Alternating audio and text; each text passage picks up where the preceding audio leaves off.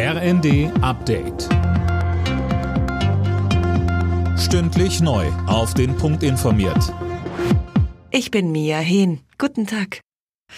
Der Chef der Bundesnetzagentur Müller befürchtet, dass bald gar kein Gas mehr aus Russland nach Deutschland kommt. Das hat er in den Funke-Zeitungen gesagt. Hintergrund sind die Wartungsarbeiten an der Pipeline Nord Stream 1. Die hohen Energiepreise beschäftigen auch Bundeskanzler Scholz. Er sagte in seinem Videoformat Kanzler kompakt. Das große Problem, das viele Bürgerinnen und Bürger in Deutschland gegenwärtig umtreibt, sind die steigenden Preise, ist die Inflation, dass alles teurer wird. Und auch da müssen wir gemeinsam handeln.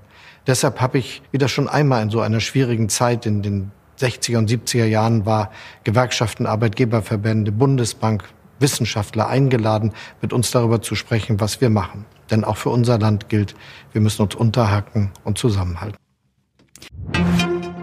Deutschland ist deutlich abhängiger von Rohöl aus Russland als bisher angenommen. Im Mai lag der Anteil an der Gesamtimportmenge bei fast 28 Prozent, berichtet die Welt am Sonntag.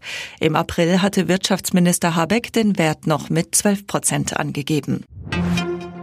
Die russische Armee soll die Schlangeninsel im Schwarzen Meer mit Phosphorbomben angegriffen haben. Das hat der ukrainische Armeechef Salushny mitgeteilt. Mehr von André Glatzel. Saluschny sprach von gleich zwei Luftangriffen mit Phosphorbomben am Abend. Die sind völkerrechtlich zwar nicht verboten, ihr Einsatz wird aber geächtet, denn Phosphorbomben können zu schwersten Verbrennungen und Vergiftungen führen. Die Schlangeninsel gilt als strategisch wichtiger Posten, um die Seewege im nordwestlichen Teil des Schwarzen Meers zu überwachen. Erst am Donnerstag hatte Russland sich nach viermonatiger Besetzung von der Insel zurückgezogen. NASA-Chef Nelson hat vor Chinas Weltraumplänen gewarnt. In der Bild sagte er, China will eine eigene Mondstation mit Russland bis 2035 aufbauen, um dort zu forschen. Es bestehe die Gefahr, dass die Chinesen den Mond dann komplett für sich beanspruchen könnten, so Nelson. Alle Nachrichten auf rnd.de